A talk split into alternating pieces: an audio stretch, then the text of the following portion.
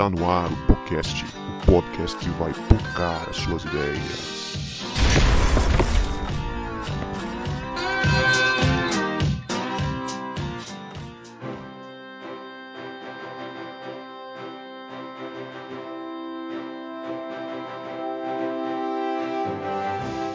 Para você que achava que a gente não voltava, a gente voltou e este é o podcast, o podcast que vai pocar as suas ideias. Meu nome é Guto e, e eu estou com o João Marcos, que acredita que o John Walker é a melhor versão da representação dos Estados Unidos no mundo do que o Steve Rogers. Caramba, pois não é mesmo? Não tinha parado para pensar nisso não, mas realmente, né, ali arrogância, é, ou oh, desculpa, né? E aí, galera, eu sou o João Marcos e estou aqui com o Erlan, que se pudesse escolher um super-herói, ele seria o Capitão Elétrico. Capitão Elétrico. ah, entendi, entendi. É referência dupla. Entendi rapaz. a referência, cara. Entendi. Peguei, peguei. E eu sou o Erlan e estou aqui com o Cebola, que não tem olhos azuis nem cabelos loiros, mas é um super soldado. é, isso aí. Isso aí, eu tô aqui com o Guto. É, agora ele tá correndo atrás do super soro aí para ser o próximo Capitão América Negro. Pois é, velho, tamo aí aproveitando o assunto dos nerds do momento aí, quem curte cultura pop, com certeza sabe do que a gente tá falando, né? Hoje a gente tá aqui para falar de Falcão e o Soldado Invernal. E nós estamos aqui hoje com a presença do nosso querido Erlan Tostes, lá do Ovelhas Elétricas, diretamente de Brasília. Dá um salve aí pra galera, Erlan. Sempre um prazer estar aqui no podcast é, com essa galera do bem. E aqui Brasília tá nublado e não é só o clima não, não é só o tempo, né? aqui a política continua sempre nublada, tem uns 500 anos. É, rapaz, falar de política é um negócio complicado nos últimos tempos, né? Mas fique aí com a gente que a gente vai trocar uma ideia muito maneira com esse time de primeira e sobre esse assunto muito atual.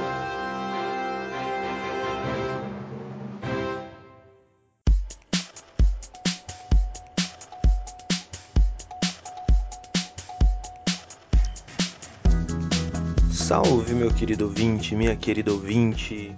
Tudo bem com você? Comigo tá tudo ótimo. tô aqui nessa tarde de sábado editando este episódio que você está ouvindo. Eu queria começar este momento de salves e recados, mandando um salve pro ouvinte ou pra ouvinte que fez uma das maiores divulgações que este podcast já teve. Sim, essa semana aconteceu um negócio muito legal, que nós não sabemos quem é o autor da façanha. Eu abri o Instagram, fui olhar uma notificação e o Em Movimento, para quem é de fora do estado e não conhece, é um dos programas locais aqui do Espírito Santo mais famoso e tinha uma divulgação, um stories do, do podcast podcast no Insta do, do Em Movimento, no Stories do Em Movimento. A gente ficou muito feliz com a divulgação, é, o estado todo viu a, a nossa página ali, o nosso podcast. Eu queria agradecer a você, ouvinte oculto, ainda oculto, que divulgou a gente, sugeriu, né, respondendo a caixa de, de perguntas do Em Movimento, onde o Em Movimento pedia indicação de podcast, e você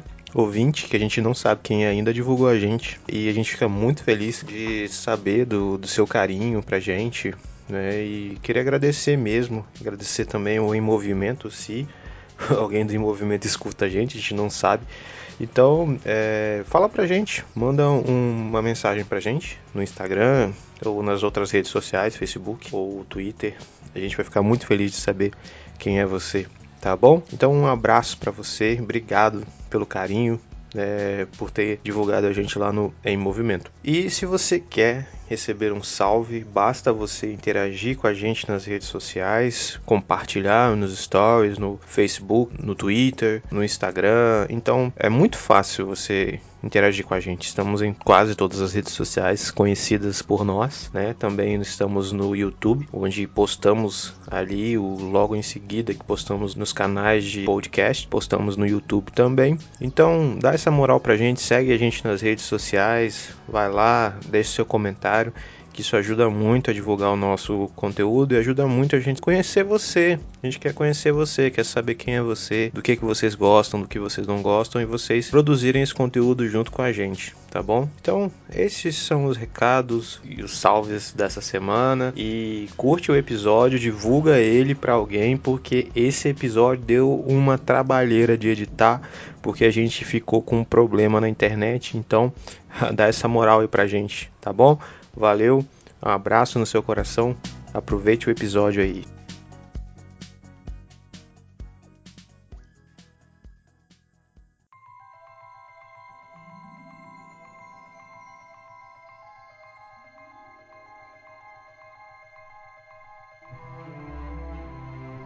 Pois é, gente. A história de Falcão e o Soldado Invernal, ela se passa cinco anos após Vingadores Ultimato, após o, o blip do Thanos ali. Algumas pessoas já tinham retornado, estavam retornando e conta a história do Sam e do Buck, né, que são os parceiros do nosso querido Steve Rogers, que agora ele já estava morto. E é muito legal a história, a forma que é desenvolvida a história tanto do Sam como do Bucky, porque agora eles tinham que se adaptar a esse novo mundo que também passava por transformações. O Sam ele é apresentado tentando achar o seu lugar no mundo ali, tentando salvar o negócio da família junto com a sua irmã. E o Bucky fazendo terapia para se recuperar dos traumas do passado, quando ele era um assassino controlado ali pelo Barão Zemo.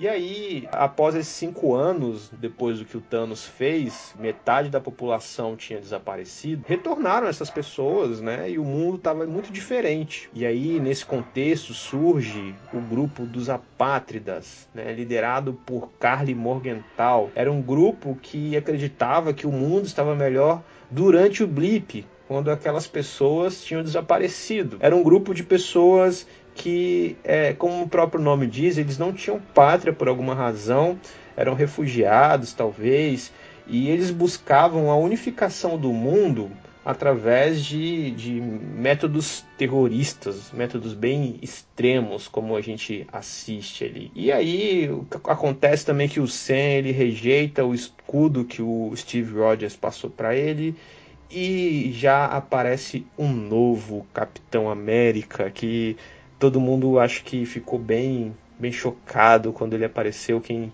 particularmente quem não conhecia a história dos quadrinhos, né? E é daí que a gente vai começar a trocar nossa ideia. E não precisa nem dizer que esse episódio vai ter spoilers, né? Se você não assistiu a série, melhor você assistir a série e depois você volta aqui. Ou então fica aqui por sua conta e risco. Queria perguntar agora para os meus amigos aqui da mesa se vocês querem acrescentar mais alguma coisa nessa minha introdução da série.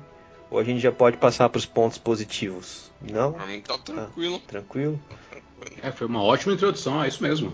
Então eu queria perguntar para vocês os pontos positivos, na opinião de vocês, da série. O que, que foi melhor que vocês destacariam? Ah, dá para começar falando da química, né? Do, do Sam e do Buck, né? É uma dupla improvável para ser carro-chefe de uma série, mas os dois são realmente é, tanto no, no confronto ideológico quanto no confronto é, pessoal, quanto na sinergia em batalha, quanto nas cenas de ação, cenas de comédia, cenas mais light. Os caras estão muito bem. Né? O, o, Sebastian Stan e o. Pô, esqueci o nome. O, é, o Sam Wilson, esqueci o nome do ator. Mas os dois estão ótimos. Ótimos, ótimos. É muito legal assistir os dois juntos em tela. É legal que lá no Capitão América Guerra Civil, esse tom de rivalidade já tinha começado a se formar entre eles, né? Principalmente aquela cena lá do Fusca, onde o Buck pede pro Sam chegar para frente, ele fala que não. Aí agora teve a reedição, né, o comeback, o, o, o Sam que pede pro, pro Bucky chegar pra frente. Teve a revanche, né? Ele fala que não. teve a revanche, né? A vingança nunca é plena, né? Olha aí. Eu acho que dá para começar falando sobre a, a, a, química. Muito bom. Eu achei, cara, para mim, um ponto positivo foi a humanização que eles fizeram, tanto do, do Sam como do Buck, né? O Sam como um cara quebrado, né? Um cara sem grana, precisando pegar um empréstimo e não conseguindo lugar nenhum. Coisa que a gente só tinha essa identificação com Peter Parker, né? Até então, né? Aquele primeiro lá que é passando os perrengues para pagar o aluguel. Então eu achei maneiro essa humanização do Sam como o cara que passa pelos perrengues como a gente passa, e o Buck fazendo terapia, cara. Eu achei massa. E eu li em algum lugar, cara, que teve uma, uma galera da Marvel que não gostou dessa humanização que fizeram, né, com, com o Sam, né? Eles achavam que. Enfim, não é muita linha da Marvel fazer essa essa humanização toda, né, com seus personagens, né?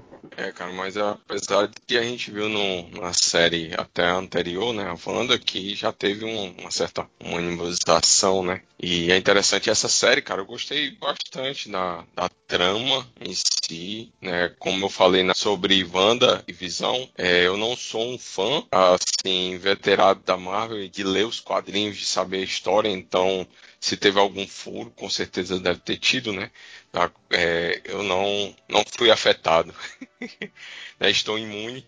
Então foi um, para mim foi uma série bacana, uma série curta também, né? O que também se torna uma vantagem hoje em dia. Mas é uma questão de que a gente, querendo ou não, quando tá no ápice, né? Aí a série acaba. Essa é a desvantagem da série curta. Mas ao mesmo tempo, para quem não gosta de demorar muito para saber o final e tudo, foi legal. Uma surpresa né, a, a Agente Carter 2 como uma provável vilã né, nos próximos, se tiver nas próximas temporadas.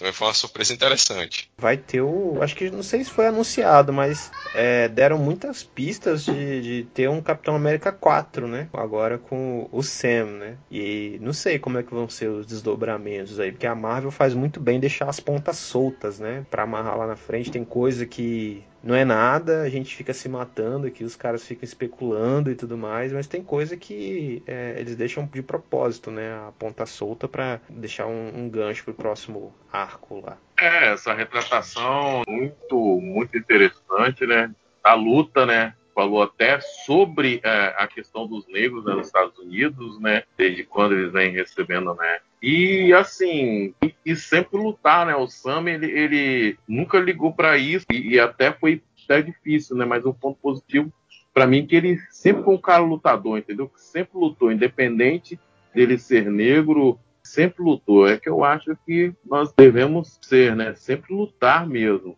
sempre querer fazer o melhor. Pontos negativos, galera. Fala aí para nós. O que, é que vocês acharam de pontos negativos da série? Então, é, eu vou falar alguns pontos aqui que eu, que eu anotei na, na, minha pauta que olha só, o que mais me chama a atenção é como faz falta na série uma figura imponente como antagonista. E eu acho que a Carly Morgenthau interpretada lá pela Ellie Kelly, é, Erin Kellyman, ela não entrega. Não dá para levar a sério. Não tô falando nem fisicamente, porque é uma menininha e tal, nada a ver com isso é porque mesmo na atuação, olha só, é, a gente fazendo uma, uma, comparação, olha como o Daniel Bru entrega um Zemo que é assustador sem fazer nada. Ele, é, ele tem um ar estilo Hannibal Lecter, né, no, no Silêncio dos Inocentes, no Hannibal.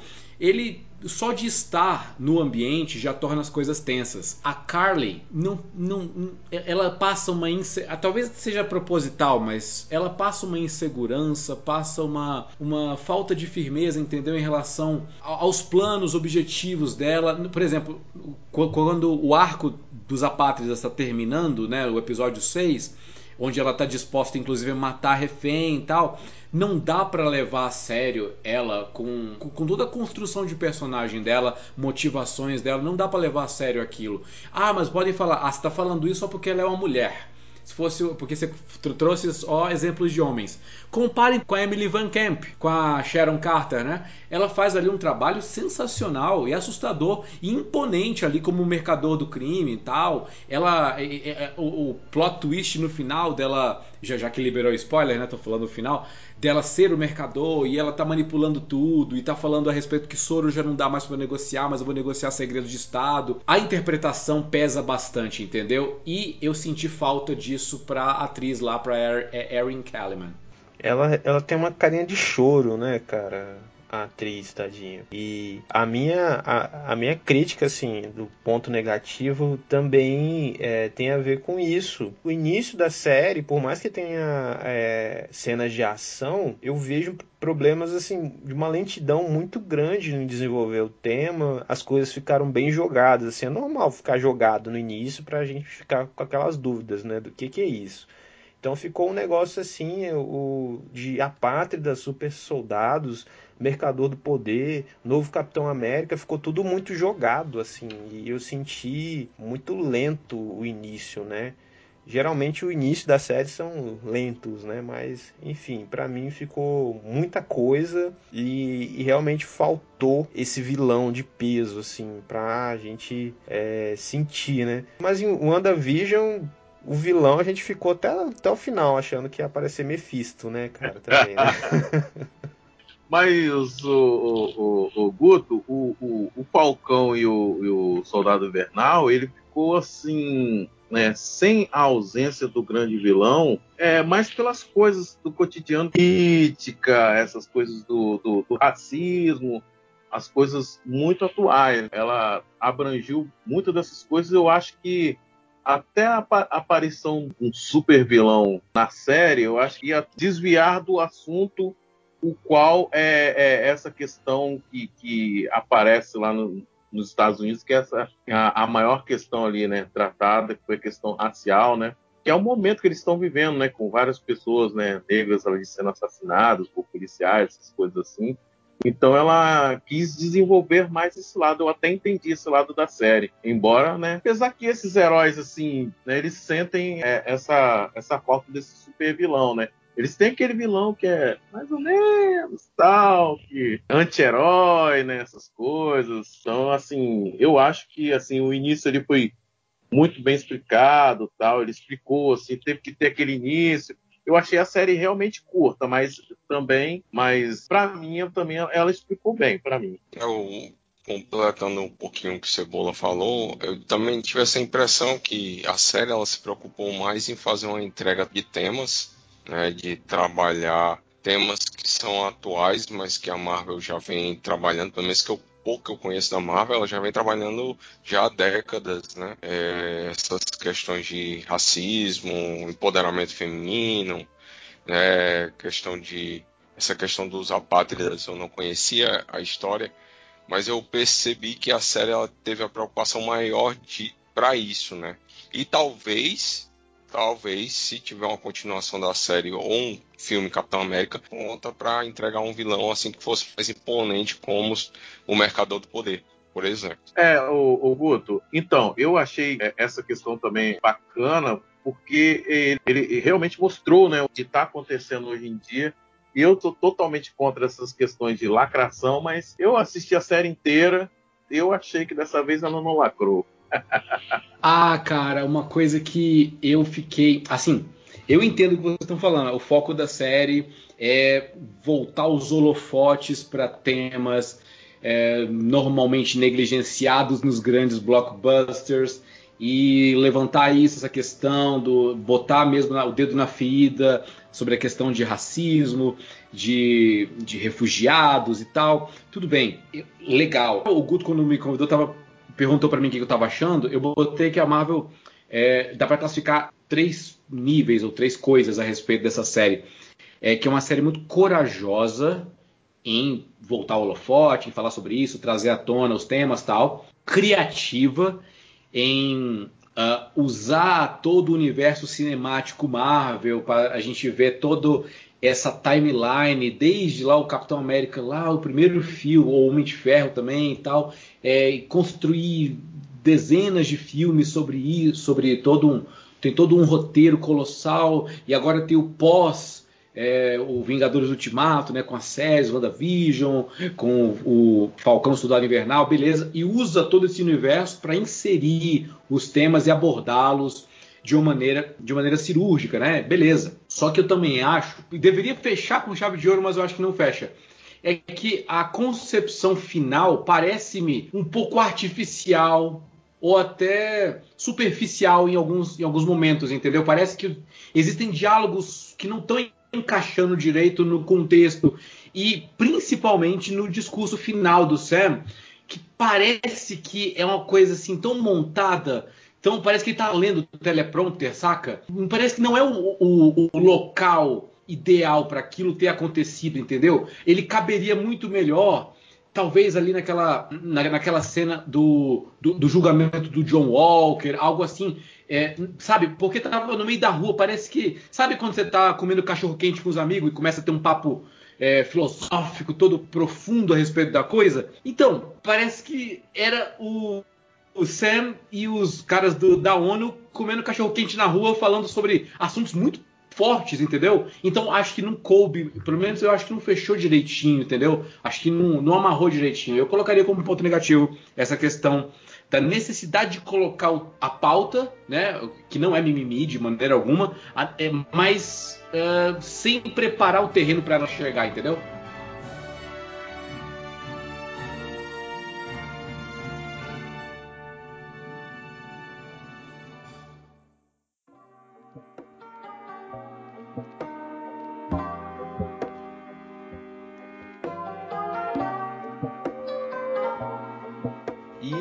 Vocês o que, que foi a melhor parte da série que você viu assim e falou, caramba, massa. O que, que vocês acham que foi o ponto alto da série?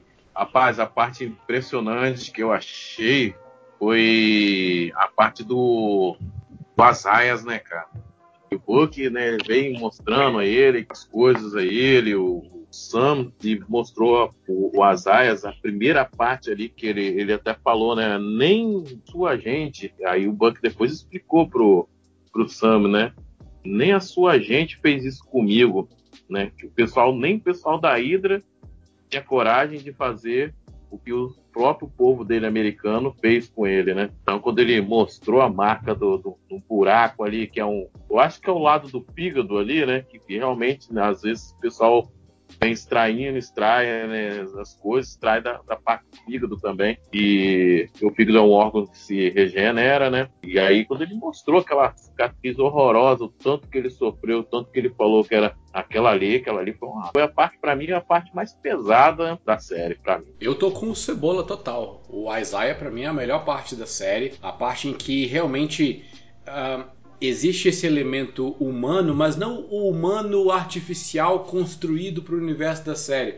É algo que é cru que a gente enxerga na esquina do aqui do, do bairro. A gente enxerga pessoas marginalizadas não porque elas querem tal tal, até querem, mas assim é, em, alguns exemplos tal, mas mas a sociedade não faz questão nenhuma de se lembrar de que eles existem, entendeu? Então, o, o Isaiah ele foi uh, propositalmente esquecido e dado como morto e, e, como indigente, tanto faz, entendeu? Então, ele é um, uma cicatriz aberta dos crimes, nem são crimes de guerra, dos crimes é, perenes dos Estados Unidos da América, entendeu? Eu acho que é, é, uma, é um ponto muito positivo. É, é para mim é o um ponto alto da série, a existência dele, os diálogos dele, a reação dele, a catarse dele final, né? Quando ele vê o busto dele, não o busto, a estátua completa, né? É algo fantástico. Eu, eu tô com Cebola nessa aí. Eu ia falar sobre o outro, eu ia falar sobre a redenção do Buck, que eu acho que é muito bem estruturado e muito legal. Mas ponto alto é, é, o Isaiah mesmo. O Isaiah é um soco no estômago, né? Acho que de todo mundo, assim. Acho que ninguém esperava a inserção de um personagem é, como ele ali, né? Na série. Muito bom. Mas para mim o, o, ponto alto da série foi o desenvolvimento dos personagens, né? O tanto do, do Sam que nunca teve tanto espaço no universo da, da Marvel. É, eu achei legal esse esse crescimento dele como Capitão América, né? aceitação, essa crise que ele tinha, talvez inconsciente, mas consciente do, do racismo da, da, do país dele, né? Em, em rejeitar o, o, escudo do Capitão América. E essa construção dele eu achei legal, né? Bem interessante, bem jornada do herói mesmo, né? E eu acho que esse desfecho final da Marvel também, né, que ela é mestre em fazer, deixar o gancho para as próximas produções, eu achei bem legal também. Massa, vocês já falaram tudo aí, então sendo um pouquinho. Porque eu também gostei da parte do, a conversa lá com, com Isaías, né, Lan? Com Isaías. E é. A gente, mas eu queria trazer, fazer uma referência, cara, a cena lá da luta né, do Capitão América agora, o John Walker, super soldado com o Buck e o Sam, e o Sam aguentando a, a porradeira lá do, do, do Capitão América. Então, sendo meio troglodita, tá aí, eu vou botar como, já que vocês falaram da parte aí do Isaías, eu vou colocar a parte da cena lá da luta do Capitão América com do falso Capitão América, né, com o Sam e o Buck. Para mim foi uma parte bem legal. Me diverti pra caramba. Vendo eles quebrarem o braço do Capitão eu, América. Eu acho que vale a pena falar também da surra que o, o, o John Walker e o, o seu parceiro, o Lemar, tomam lá da, da soldados de Wakanda, né? Esqueci o nome delas, cara. Nome, nome bem legal. Da, da Dora. Dora Milaje. É, muito massa aquela surra que, ela, que ele, que ele toma. e eu acho que a, a, menção honrosa do, do Barão Zemo, cara. O cara, o cara foi demais. Ele, ele dançando lá na, na balada foi sensacional. Né? E, uma curiosidade, cara, ele é filho de brasileiros, o ator lá. Fala português. Nossa, é por isso que é presepeiro. e, e, é interessante aquela cena não estava programada, né? Ele, ele foi, foi da construção dele do personagem. Ele falou: Puxa, o Zemo tá preso há, há tanto tempo aqui, eu acho que ele vai querer curtir a balada e vai dar esse, fazer uns passinhos legais aqui.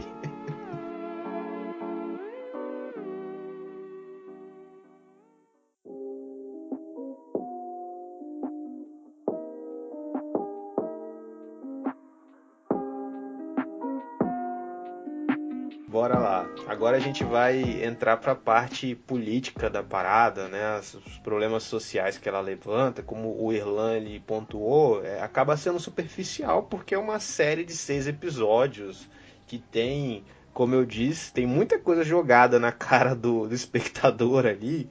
É, eles não vão aprofundar a questão, por exemplo, a questão da imigração, que é um problema real. Né? Eu lembrei de um trabalho que eu fiz para a faculdade recentemente e um site que eu descobri, que é o site da ONU é, que trata dos refugiados, né? que é a Acnur. Então, se você quiser acompanhar algumas informações que eu vou dar aqui, você pode procurar e joga no Google Acnur, A-C-N-U-R, que tem muita coisa sobre a questão da imigração no mundo. Por exemplo, a gente vai começar a falar agora, meus colegas vão falar um pouco mais sobre a questão que é levantada ali com os apátridas, né? Porque qual era a situação dos apátridas? Eles é, eram imigrantes ou pessoas sem pátria. Os apátridas são isso, são pessoas que por alguma razão eles não são reconhecidos como cidadãos de um país. É, mas é, é uma coisa importante aí, né, né nessa construção do apátridas, é a questão que aconteceu com eles, né? Porque quando houve aquele o, o, o, o estalo o, o estalo do Thanos, né, sumiu meio mundo, né? A, até a, literalmente a, meio mundo. Até, até a menina, a menina falou isso, né? Então, aí o que? As superpotências ficaram desesperadas. Nossa senhora, eu tô precisando o quê? De mão de obra, né? Tô precisando de, de trabalho. Então, vamos abrir a, as fronteiras, né? Coisa que eles, que eles fazem ao contrário, que os Estados Unidos fazem ao contrário. Né? Não, eles abriram a fronteira, vem todo mundo, pode vir, que aqui tem. E quando voltou todo mundo, não, agora vocês vão embora, tá? Tchau. Tchau para vocês, vocês serviram os cinco anos, agora vaza. Pois é, e esses caras estavam lá, né? E, e, é interessante ter um diálogo com o senador lá, com o Sam, que o senador pergunta: é, e agora, essas pessoas que retornaram elas, e tem alguém morando na casa delas, o que a gente faz com elas, né?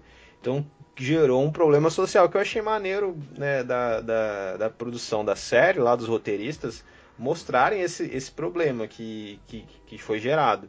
Então eram pessoas que não tinham pátria por alguma razão, e no mundo existem pessoas assim que por razão de, de violência, enfim, por diversas razões, conflitos, não são considerados cidadãos do, do país, né? Então é uma questão que existe no mundo. E segundo o site da Acnur, hoje, nesse momento, nesse exato momento, existem 80 milhões de pessoas em situação né, de refugiados no mundo. 80 milhões de refugiados no mundo, cara é coisa pra caramba, é gente demais, demais, demais, demais. E aqui no Brasil a gente tem um caso bem próximo da gente, que é a Venezuela.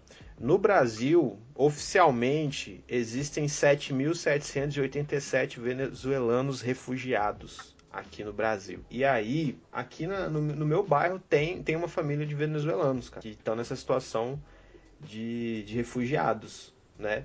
Que eram pessoas que tinham uma, uma vida estável, eram concursados na Venezuela, tinham um salário bom, o cara tem nível superior, e aí veio para cá através de uma ONG que está cuidando deles, que cuidou deles.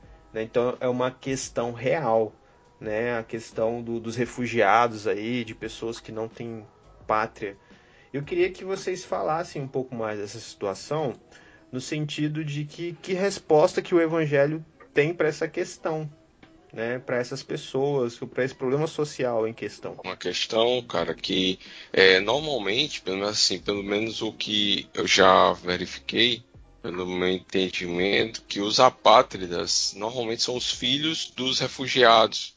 Por quê? Porque os refugiados, eles, né, eles sem a pátria deles, saem para um, um local onde vai acolhê-los e os filhos vão justamente nascer ou não foram registrados na sua pátria de origem, eles vão nascer numa condição onde eles estão em outra localidade, outra pátria. E aí eles não são reconhecidos é, por essa pátria que recebe e nem pela pátria de onde eles saíram.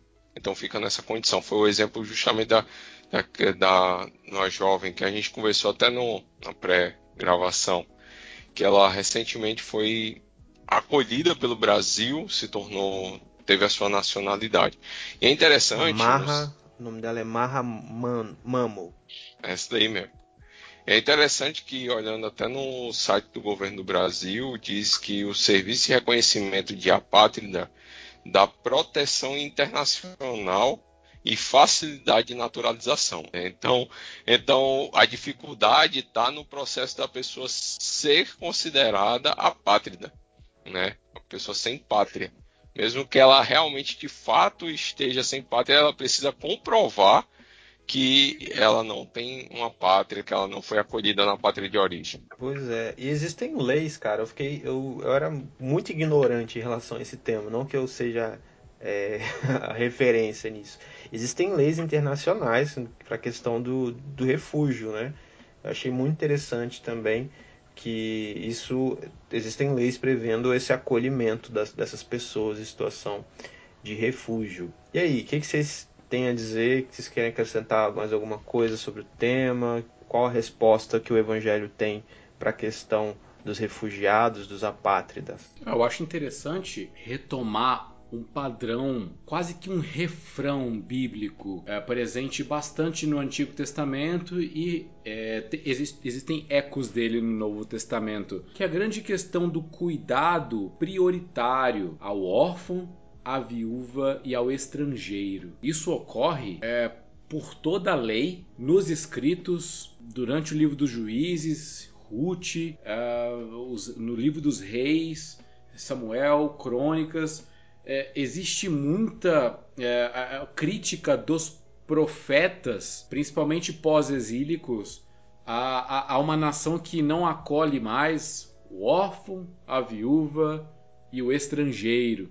E é muito importante isso porque são classes ou tipos de pessoas que estão desamparados. O órfão não tem seus pais ou seus responsáveis, aqueles que deveriam cuidar dele até que ele chegue à idade adulta, né? a viúva, pelo contexto sociocultural, é uma mulher que não tinha fonte de renda, ela era sustentada pelo marido. Se o marido, que é a fonte de renda, morre, a gente encontra lá a viúva que a viúva que foi salva lá pelo, pelo milagre do profeta e multiplicação do azeite, mas ela já ia perder os filhos. Né, porque o credor já ia levá-los como escravos. E a gente vê o, o estrangeiro, que é uma pessoa que não está na sua pátria, não está entre os seus. Ele não tem um apoio nacional, não tem o apoio da, dos mecanismos estatais que o amparam. Dessa forma, essas três classes representam todas as classes que sofrem de alguma forma é, na sociedade, que tem algum tipo de carência. Então, uh, esse caso dos refugiados, no último episódio, no, na discussão que o Sam está tendo lá com a galera da. Não sei se é ONU, né? Acho que nem era, é do GNR, é uma coisa assim, né? É um conselho lá de repatriação, uma coisa assim, da galera que voltou. CGR, né? Tem um, um conselheiro, sei lá, um, cara lá do conselho lá deles, que pergunta para o Sam: Você acha justo que os governos banquem uh, ou, ou, que financiem ou tenham é, um direcionamento de recursos para manter essas pessoas que voltaram ou que não tem, que não tem pátria, que chegaram nas suas casas e tem outras pessoas ocupando. Então, essa pergunta ela, ela tem pressupostos, ou seja, o direito à propriedade é muito mais importante que o direito à vida na cabeça deles, né? Ou, ou, ou pelo menos ao direito a, a, a uma vida decente, né? Uma, uma, um, direitos fundamentais básicos são colocados em, em contraste com o direito econômico, né, com a propriedade, com a saúde econômica do país e tal. Olha, é, é, a gente, tá, a gente viveu isso assim muito pouco tempo atrás aqui no nosso país, no mundo todo teve, teve essa discussão sobre é, o que é mais importante, né? a vida ou a economia. Tem que salvar a vida, tem que salvar a economia tal.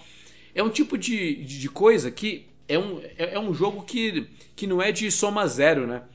É, não precisa ficar é, escolhendo um ou outro. O ideal é ir atrás do melhor dos mundos e não ficar sacrificando sem nem pensar duas vezes, né? Porque o pessoal que está lá, a, a Carly, é, por mais que eu falei lá que a atriz não, não representa e não sustenta o que ela acredita, mas eles, ela e os apátridas, eles representam uma galera que está apoiando eles. Eles sendo terroristas, sendo pessoas que estão ali ó, explodindo galpão e matando a galera.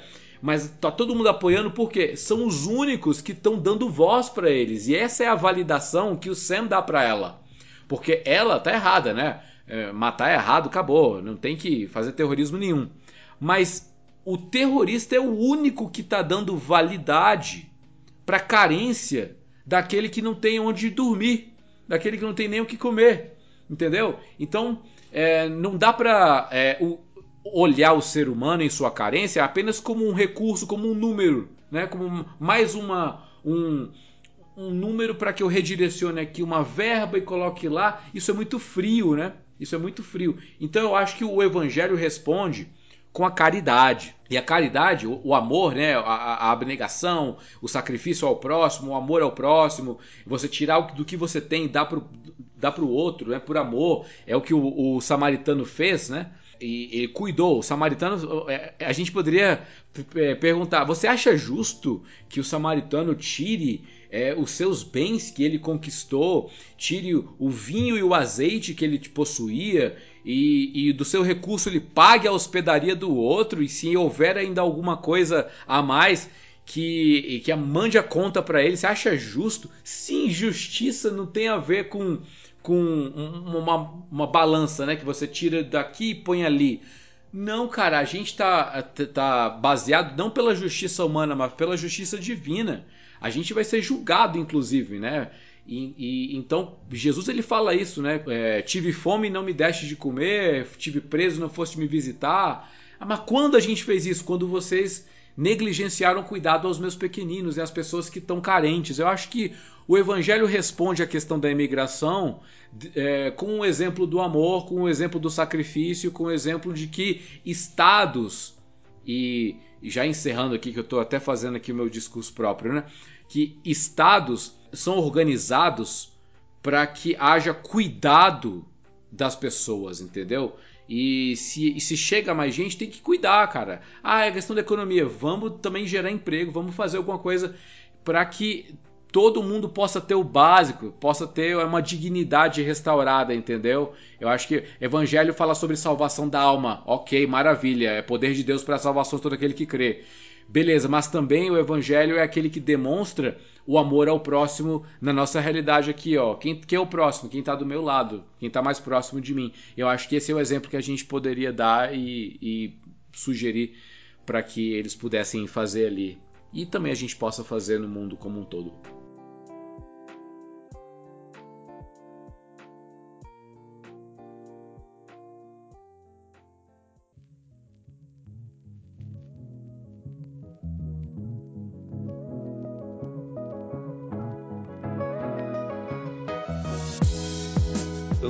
Tentar fazer um negócio aqui, velho. Concordo com tudo que o Erlan falou, assina embaixo, que ele falou ali, mas fazer um, fazer um negócio que eu tava pesquisando pra pauta, eu descobri que a, o personagem original né, da Carly é o Cal. Morgenthau é um vilão. E uma das motivações desse vilão era acabar com essa ideia de pátria, de patriotismo. Porque dentro da, da concepção dele, essa, esse sentimento de patriotismo é uma das bases do, do totalitarismo, né, do, de, da opressão e tudo mais. E ele tem razão quando ele, ele pensa assim.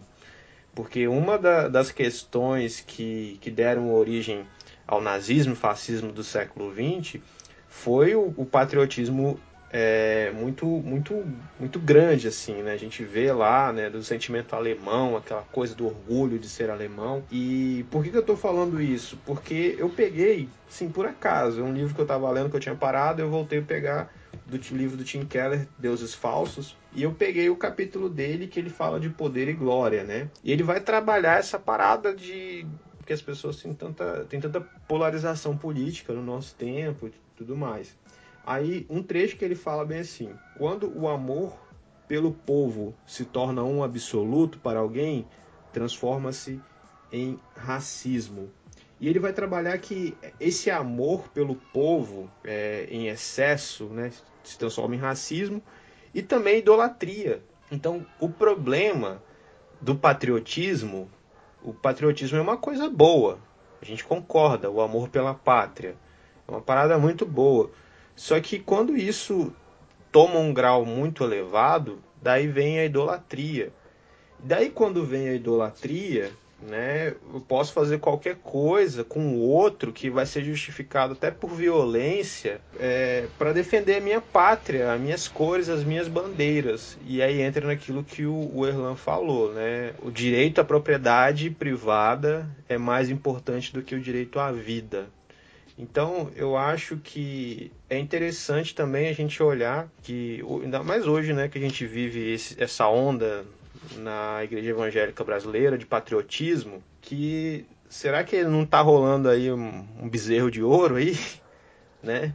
Uma parada tão legal como o patriotismo, será que não é um bezerro de ouro que está que tá legitimando violência, discurso de ódio e tudo mais? É, só fazendo uma correção do que tinha completado é CRG, certo? É Conselho de Re Repatriação Global, certo? Que eu tinha falado errado. É, sobre isso aí, cara, eu lembrei de um fato bem interessante, biblicamente falando, o povo de Israel é um povo peregrino.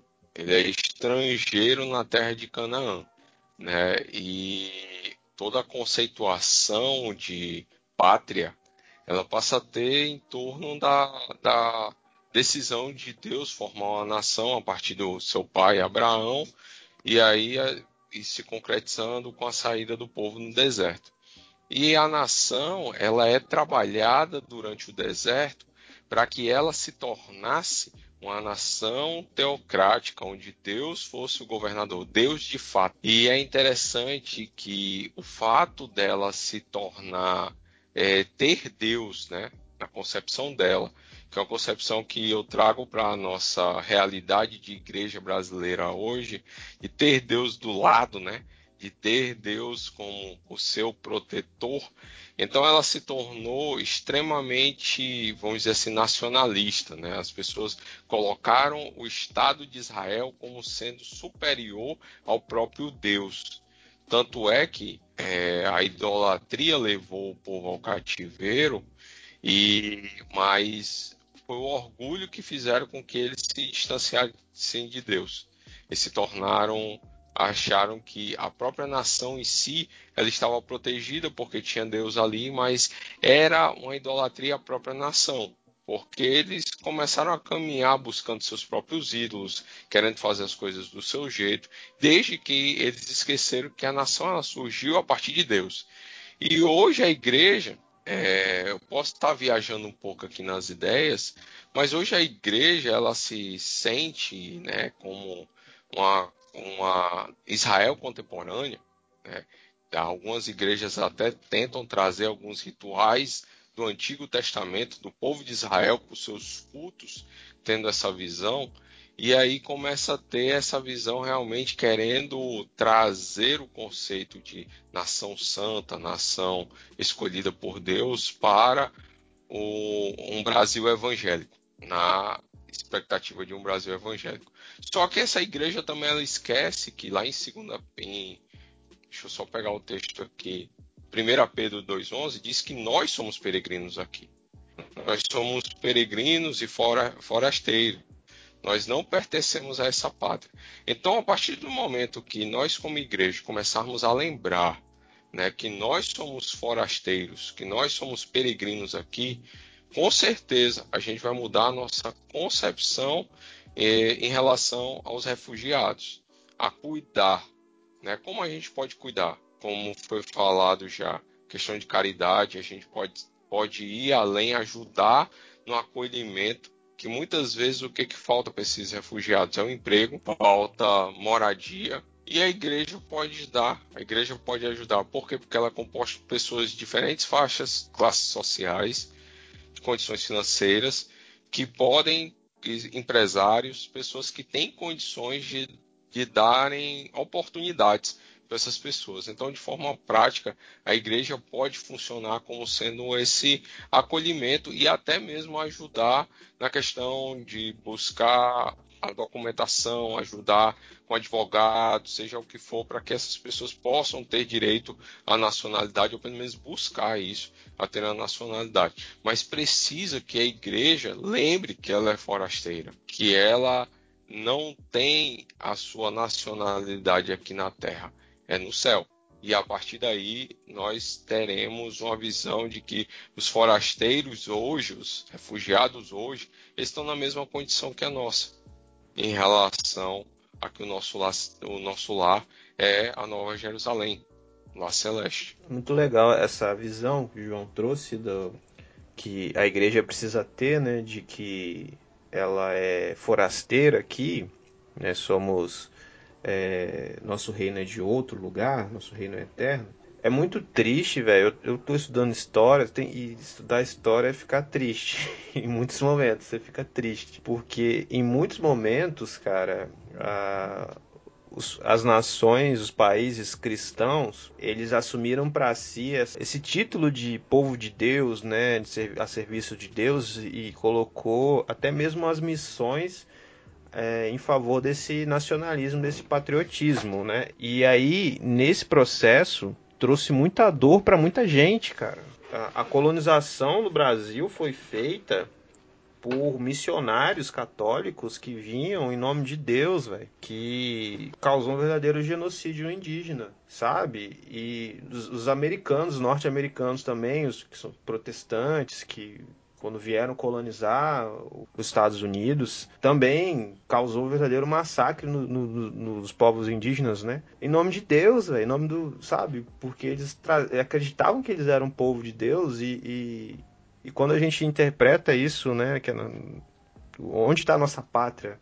De maneira errada, a gente comete cada erro feio, né? Cada erro rude em nome de Deus. Cara, é interessante que o Yuval Harari, né, no livro Sapiens, ele traz a, o conceito de nação é um conceito abstrato, né? Ele parte das ideias de um, grupo, de um grupo de pessoas, ele não tem algo concreto.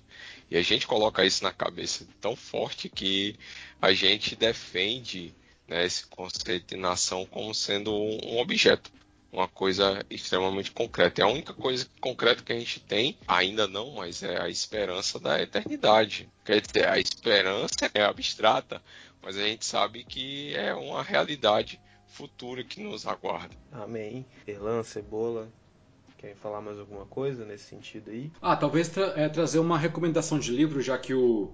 Foi o Guto, né? Trouxe o Deuses Falsos, do Keller e falou que poderia ser um bezerro de ouro. É interessante o David Coises, ele escreve Visões e Ilusões Políticas e ele bate em praticamente todas as ideologias. Né? A ideia é que a ideologia é uma tentação muito grande, né?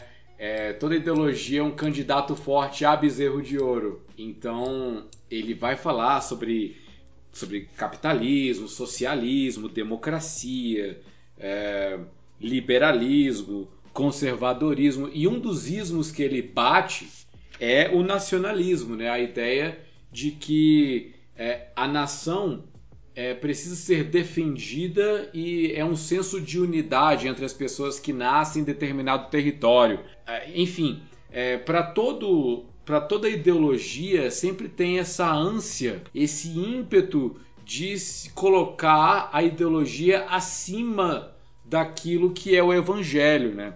Da, do, dos pilares do evangelho. O, acho que foi o, o Cebola, não lembro agora, citou que nós somos cidadãos celestes, somos peregrinos aqui. E nossa pátria não é daqui. Jesus, ele quando fala lá perante Pilatos, ele fala: o meu reino não é daqui. É, porque se fosse, veria um anjo. Meu, no, nosso reino não é daqui. Então a gente aguarda o nosso reino definitivo, a, a nossa nação definitiva, né? Enquanto isso, a gente está aqui vivendo em pedaços de terra, né? Que convencionou se traçar alguns limites e chamar de país, de estado, de cidade, de bairro e de rua entendeu? Mas é, se, por algum motivo, por alguma canetada ou por uma guerra nuclear, as fronteiras mudarem, Brasil não for mais Brasil, Brasil é, é, virar, virar Uruguai, entendeu? Vai, vai tomar o Brasil, né? De baixo para cima ali, vai, vai vingar ali a, a, a guerra da Cisplatina, né? Enfim, é, o Uruguai vai, vai vingar e vai virar. E somos todos uruguaios agora. Cara, a minha identidade como cidadão celeste não mudou nada, entendeu? É, a, a, as fronteiras mudam, a gente vai vendo ao longo da história. Império Romano, como foi anexando e foi aumentando todo o seu domínio na Europa. Depois vieram as invasões bárbaras, vieram os vândalos, invadiram, quebraram, fragmentaram todo o território. A Itália ficou toda quebrada em ducados e tal. E, e aí, a identidade é, é, territorial e tal é, da pátria, qual que é? Não, não tem mais, agora é, está quebrado. Israel foi dividido, Reino do Norte, Reino do Sul, as tribos, enfim, é, limites são ajustáveis. Brasil não tinha o Acre comprou o Acre, né? o Barão de Rio Branco anexou para cá para o Brasil. Enfim, as coisas são anexadas, mas nossa identidade como cidadãos celestes se mantém eternamente. Então, essa consciência que tem que estar tá, é, guiando as nossas escolhas, principalmente nós como agentes políticos também, né, com o nosso poder de voto, agora com a, a, democracia, que também tem se tornado um outro bezerro de ouro, mas essa é outra discussão. Erlan, você falou uma coisa muito marcante, né, que ideologias são fortes candidatos a bezerro de ouro, né? Vocês comentaram isso aí. Então, você, irmão evangélico brasileiro, que fica defendendo ideologia de direita e de esquerda, saiba que você está colocando na igreja, na sua vida, um bezerro de ouro, certo? Você está tirando Deus do lugar dele, o evangelho de Cristo que deveria sair da sua boca para pregar o evangelho e transformar vidas, você está colocando a ideologia acima disso. Então você está em pecado, meu irmão. Igual o povo de Israel que pecou, certo? Então volta, se arrepende, em nome de Jesus.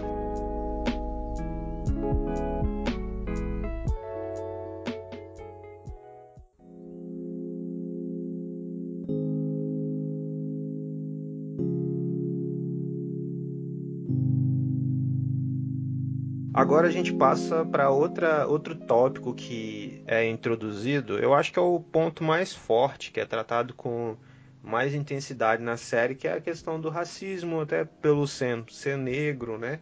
Vários momentos ali ele toca nessa questão e é a questão que é atacada pelos críticos, né? Eu fui ver uns comentários nas redes sociais e o povo falou que rolou muito mimimi, muita lacração e ah, que a série fica falando de como é ruim ser negro, tarará, tarará, tarará. Eu queria saber o que, que vocês acham aí dessas críticas sobre a questão do racismo.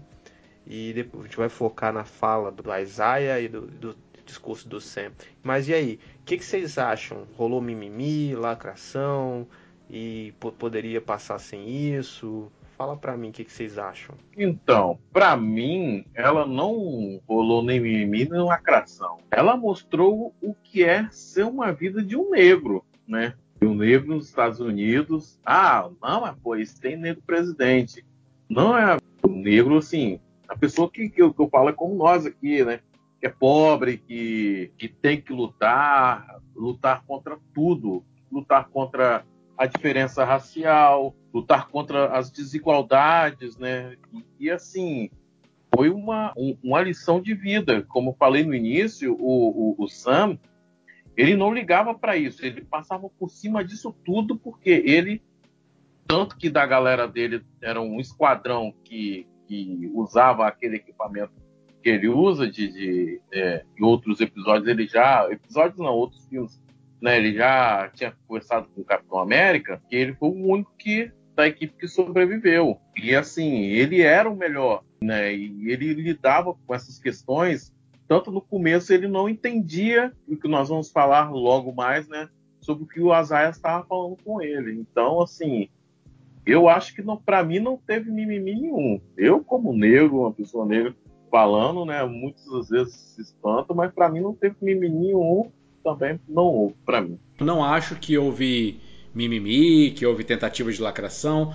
Aliás, pode até ter havido uma pretensão nesse sentido, mas não transpareceu no produto final. Até porque quando se diz a verdade, a, as motivações não importam muito, entendeu? Então, é, no fim das contas, os discursos que foram feitos, as exposições, os dilemas, a trama gira em torno de uma realidade, a realidade do racismo presente na sociedade americana e que é muito escancarado em determinados estados, determinados distritos e tem consequências colossais, né, gigantescas na vida de quem passa por isso, entendeu? Então acho que a, série ela consegue lidar bem de forma até superficial, eu diria, né? Daria muito bem para aprofundar mais, mas são poucos episódios e pouco tempo em tela, né? Mas a realidade é bem essa. É, é, é, não tem muito que florear a respeito disso ou até criticar. Bom, quem, quem acha que é invenção, que,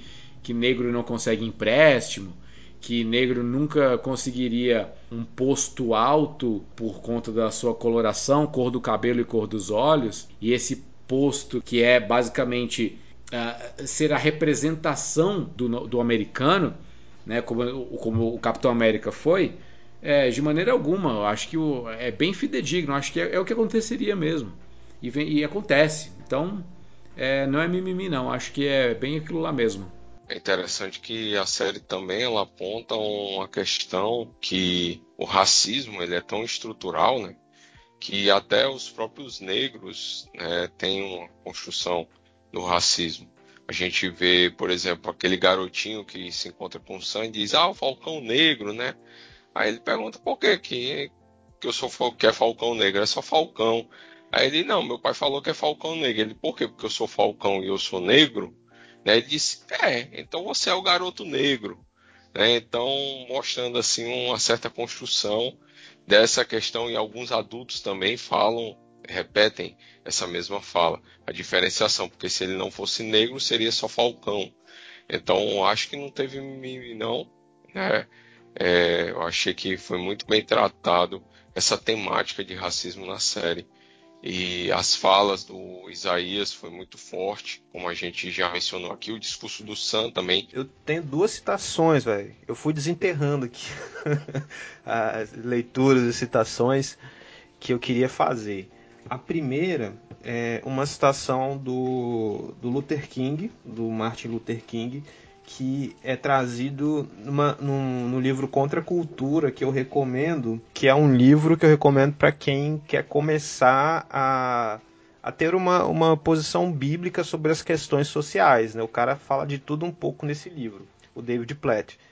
E aí ele bota uma citação do, do Luther King que diz o seguinte: é fácil para aqueles que nunca foram alvo dos dardos ardentes da segregação dizer que é preciso esperar. Né? Então é um discurso longo aqui, mas eu vou ler só essa parte de Luther King. Então é interessante que quem fala que é mimimi é, é porque nunca foi alvo de, de fato de, de alguma ofensa, de alguma opressão. Né? É, você tem negros que falam que é mimimi, que não sei o que. Talvez esses caras não tenham consciência de que eles sofrem alguma forma ou eles sofrem racismo. Né? Daí entra numa outra citação que eu quero fazer, que é do Silvio de Almeida, que é um livro espetacular. O nome do livro é Racismo Estrutural, que ele faz uma diferenciação entre preconceito racial, discriminação racial e racismo. Ele vai trabalhar o racismo no, no sentido estrutural, das estruturas né, que envolvem a gente, que nos, nos perpassam.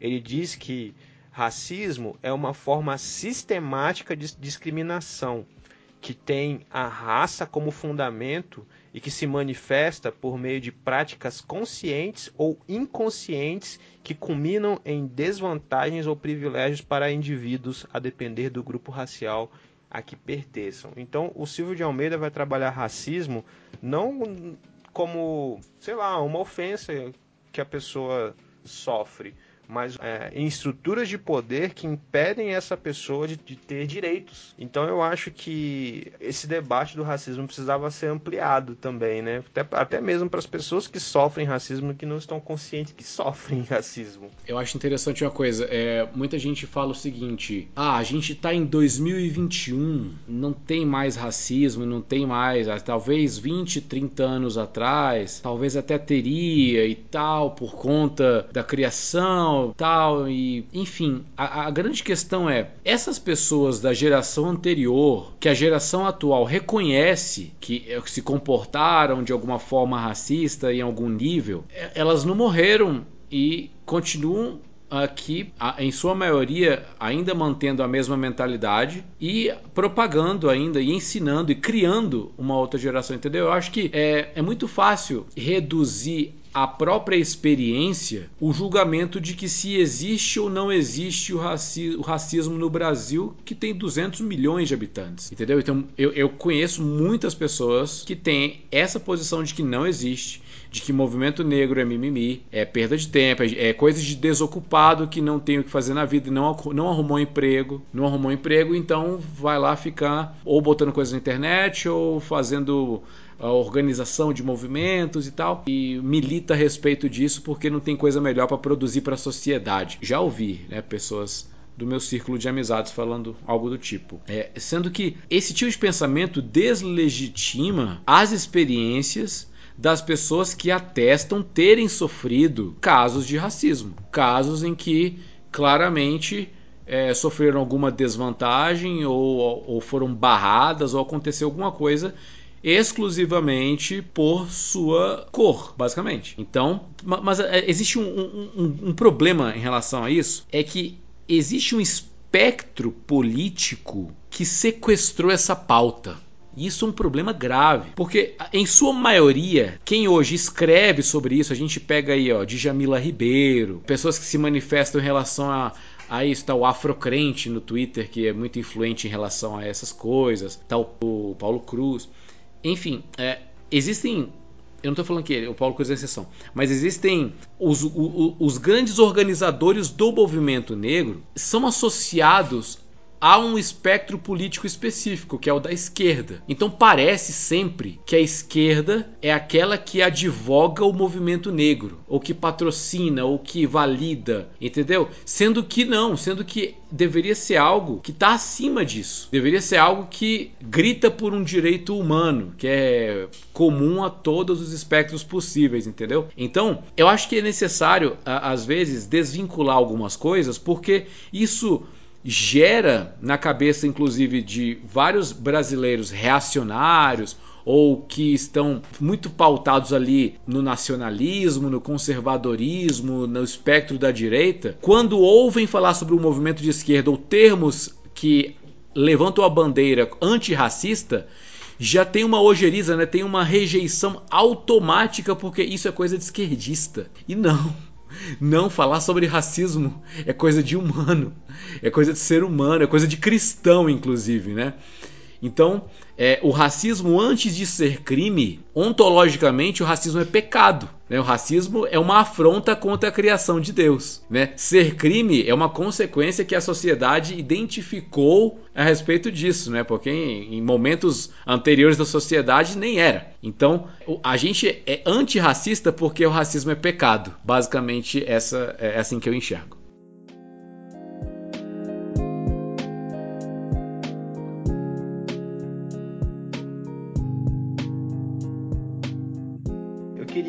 Focasse em algumas falas que foram bem fortes aí do, da série. Erlan e João, vocês podem me ajudar com o discurso do Sam e aí eu vou fazer a citação do Isaiah aqui. É, por exemplo, ele chega para o Sam e fala: "Nunca deixaria um negro ser o Capitão América". Cara, muito pesada essa fala aqui do Isaiah. E outra fala que eu achei muito pesada também é que ele, ele chega para o Sam nesse diálogo e fala: apagaram a minha história. Por que, que eu acho essas duas falas muito pesadas? Por conta da, dessa estrutura racista norte-americana que o, o Isaiah já estava mais consciente do que o Sam, talvez o Sam não tinha, como o João fala, né? ele não entendia ainda essas questões, talvez não tinha. Porque o cara estava ali preocupado em, enfim, de trabalhar, fazer as coisas, não tinha parado para refletir. Talvez por isso que o encontro com a Isaiah foi tão, tão divisor de águas para ele. Né? Agora a questão do apagaram a minha história, eu vejo que é muito comum, é muito mais comum do que a gente, que a gente percebe. Porque o apagamento ele é uma, uma das estratégias é, racistas que mais se vêem principalmente no Brasil, por exemplo, onde a gente vê esse apagamento. A gente não tem os sobrenomes dos, dos africanos que vieram para cá, a gente não tem os nomes, a gente não sabe os, os, os afrodescendentes. Eu digo porque eu sou afrodescendente. Eu não sei quem, é, quem foram meus antepassados, né? eu não sei os sobrenomes deles. Uh, o apagamento indígena também a gente vê, a gente uh, a, as presenças indígenas estão em tudo que a gente tem no Brasil. Os nomes de lugares são nomes indígenas, só que você não, não vê os indígenas, não é valorizada essa cultura indígena. Então eu achei muito pesada essas falas do, do Isaiah, porque é a fala de um cara que é, já está consciente do, da estrutura racista que ele vive que muitas vezes passa batido para a gente, né? Porque a gente já está habituado, a gente vê como normal e tudo mais. Só que eu acho que uma, da, uma resposta a essas falas do Isaiah também é as falas do Sam no final, que eu queria que vocês destacassem aí, que vocês tocaram já nesse assunto das falas do discurso final dele. Só pontuar no início da, do discurso do Sam, que quando ele fala com o senador, que o senador chama de terroristas, né? O senador lá fala, chama de terrorista, e ele justamente chama atenção para essa questão dos rótulos, né? Que para acabar com, com, os rótulos e começar a entender o porquê da atitude dos apátridas em relação a isso.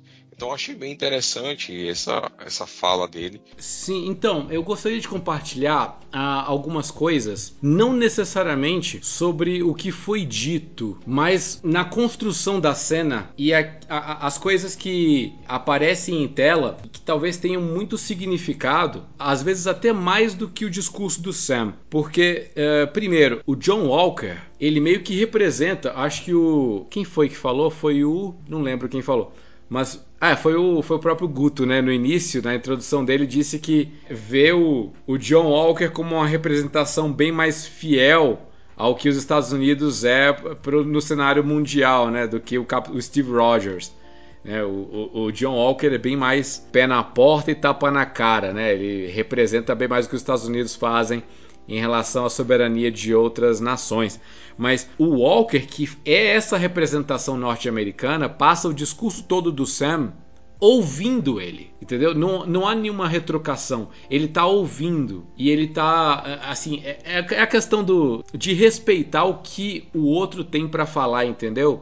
E quando o Sam termina, o, ele dá uma, uma balançada de cabeça pro Walker, o Walker responde assim com, com um olhar do meio que entendi, entendi o que é a experiência do negro norte-americano, o que é ser o Capitão América. Eu acho interessante também a, a imagética do Sam com essas novas asas, que não são apenas asas metálicas e robóticas, né? elas são um pouco mais orgânicas e maleáveis, lembra uma, uma figura angelical, né, na, do imaginário do que um anjo é, né? Só que não mais um anjo da face rosada e dos cabelos loiros encaracolados, né?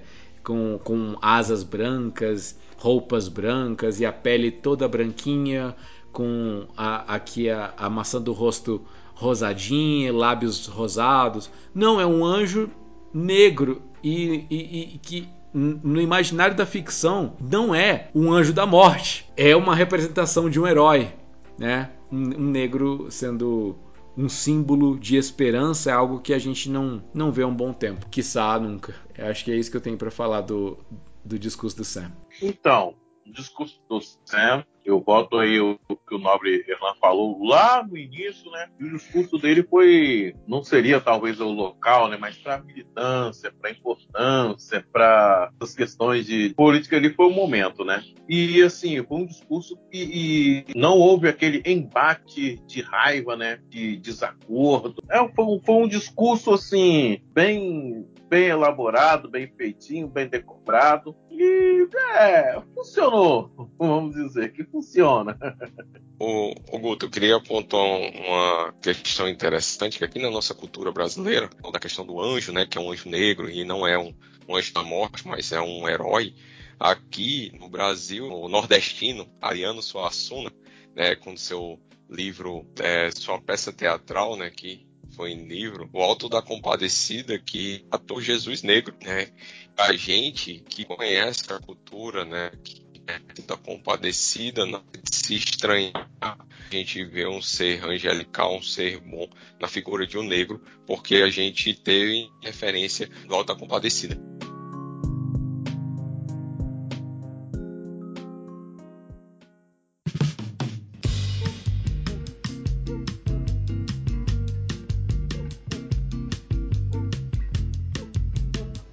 Bom, gente. Eu acho que já dá pra gente caminhar pro fim. Queria já, cara, agradecer, Erlan, sua presença aqui com a gente. Eu acho que foi legal pra gente levantar algumas questões, né? E iniciar um bate-papo. Eu acho que uma das funções nossa, porque o tempo é muito curto aqui, é a gente iniciar essa conversa e a gente pode continuar essa conversa é, nas nossas igrejas. Eu acho que há, um, há uma carência ainda da gente tratar do pecado do racismo, como o Erlan disse bem, né? Além de crime, o racismo ele é pecado. A gente também abrir os nossos olhos para as questões que estão aí, cara, do, da imigração, né, batendo as nossas portas, né, e a gente fazer algo a respeito, ser bíblico a respeito disso, né, é, eu acho que a gente pode encerrar esse episódio recomendando as leituras que a gente falou aqui. Eu posso começar enquanto vocês se preparam aí. Eu quero indicar a leitura do Contra a Cultura, do David Platt, da editora Vida Nova, que é uma leitura muito legal. Como eu disse, ele, ele fala de, de vários problemas sociais, né? Muito interessantes para quem quer começar a se posicionar. Ele é bem bíblico. É, ele não é esquerdista, ele é um pastor batista. tá bom? E outra leitura que eu quero deixar aqui, né, de livro cristão, é o Deuses Falsos que eu li também, né, o capítulo esse capítulo que eu li aqui, eu acho que foi o capítulo foi o capítulo 5 né, sobre poder e glória. E eu queria deixar essa recomendação. Vocês querem deixar mais alguma recomendação de leitura aí? Bom, eu ia deixar a recomendação, mas você já fez a minha. Esse livro é muito bacana mesmo, é top, né? Apesar de você só ler ele do top, né? Então, tá certo. Mas é verdade, é muito importante estar levando nossas igrejas debatendo sobre isso. E importante não colocar essas questões políticas acima da vida humana, né? Essas questões colocadas no, na série, né? Acima da vida humana, né? Como o Sen estava querendo, né? E o, o Barão Zemo, né? Colocou ele, né? Que só havia um meio de, de, de, parar a menina, né? Infelizmente foi aquele meio, mas que nós crentes não enxergamos somente esse fim, né? Enxergar um, um equilíbrio, enxergar que nós temos um Deus que, que é a favor de todos e crer né, mesmo no, no melhor, né? É isso aí. Amém. É, o livro que eu recomendaria é a Bíblia. Né? Vamos ler a Bíblia aí. Pessoal, você que já é crente e, e já conhece, né, a Bíblia, a palavra de Deus. Comece lendo lá Gênesis, que o homem foi criado em imagem e semelhança de Deus, ali não tem nenhuma referência de tom de pele. Né, e também não, não existe nenhum registro né, de que aquele filho amaldiçoado de Noé né, foi morar na África para poder justificar alguns atos preconceituosos de alguns que se dizem cristãos. Eu recomendo ler a Bíblia, a, o Evangelho, Mateus, Marcos, Lucas e João. São livros importantíssimos para mostrar a pessoa de Jesus e mostrar como ele se portava diante das pessoas, como ele se preocupava com as pessoas sem distinção. Então, são esses livros aí que eu faço referência. Lembrando também Atos, né, quando traz a questão do batismo lá do eunuco etíope, mostrando que uma pessoa de outra nação, além de Israel, recebendo o evangelho de Cristo. Então, a Bíblia é minha indicação. Muito bom. Erlan, fica à vontade, meu irmão. Pô, roubaram minha ideia, hein? Eu ia falar sobre Bíblia também, mas é, quer dizer que a gente está no mesmo na mesma sintonia espiritual aí. É, vou recomendar a Bíblia também sobretudo a, a Torá, né? De Gênesis a Deuteronômio, é, existem muitos textos que, se lidos com a devida atenção e honestidade, vão te mostrar que o cuidado com o próximo é algo que é muito quisto por Deus. É o cuidado com o carente mesmo, com quem precisa, o, o ajudar sem esperar em troca, só pelo prazer de ajudar e cuidar daquele que está carente, entendeu? Então, sobretudo os livros da lei mesmo, Deuteronômio, Levítico, tem muitas lições que a gente pode tomar ah, pode falar, ah, mas a lei já foi cumprida, a gente não precisa obedecer lá, senão vou ter que comer, que deixar de comer camarão, de comer torresmo. Não, eu não estou falando sobre lei e graça, não estou falando nada sobre isso. Estou falando sobre os princípios que Deus revela na sua lei, que são perenes, que são eternos, aplicáveis a qualquer nação e a qualquer época. E o cuidado é um desses princípios, o cuidado, a generosidade, a solidariedade, a ideia de que o próximo precisa de nós. Né? Levítico 19, é, Jesus ele tira a ideia de amor, amar ao próximo como a nós mesmos do livro da lei. Né? Então fica a recomendação aí, leiam as escrituras. Muito bom, é isso aí, cara. Muito bom. Bom demais esse bate-papo. Acho que a gente pode terminar já, né, cara? Relan, você quer divulgar alguma coisa? Algum algum trabalho novo? Não, não tem nada novo debaixo do sol. A gente continua lá no Ovelhas Elétricas, produzindo conteúdo teológico, conversando com a cultura. Fiquem à disposição para procurar nosso material no site do Bibotalk e nas nossas redes sociais também, que eu não vou saber de cor, mas põe no Google que encontra Ovelhas Elétricas Podcast. Um abraço. Isso aí, gente. Bora despedir da galera. Então, obrigado, Erlan. Espero que tenham outras, outras oportunidades pra gente estar aqui batendo esse papo. Galera, isso aí. Fiquem com Deus e um abraço no seu coração. Um abraço no seu coração. Um cheiro, galera. Valeu.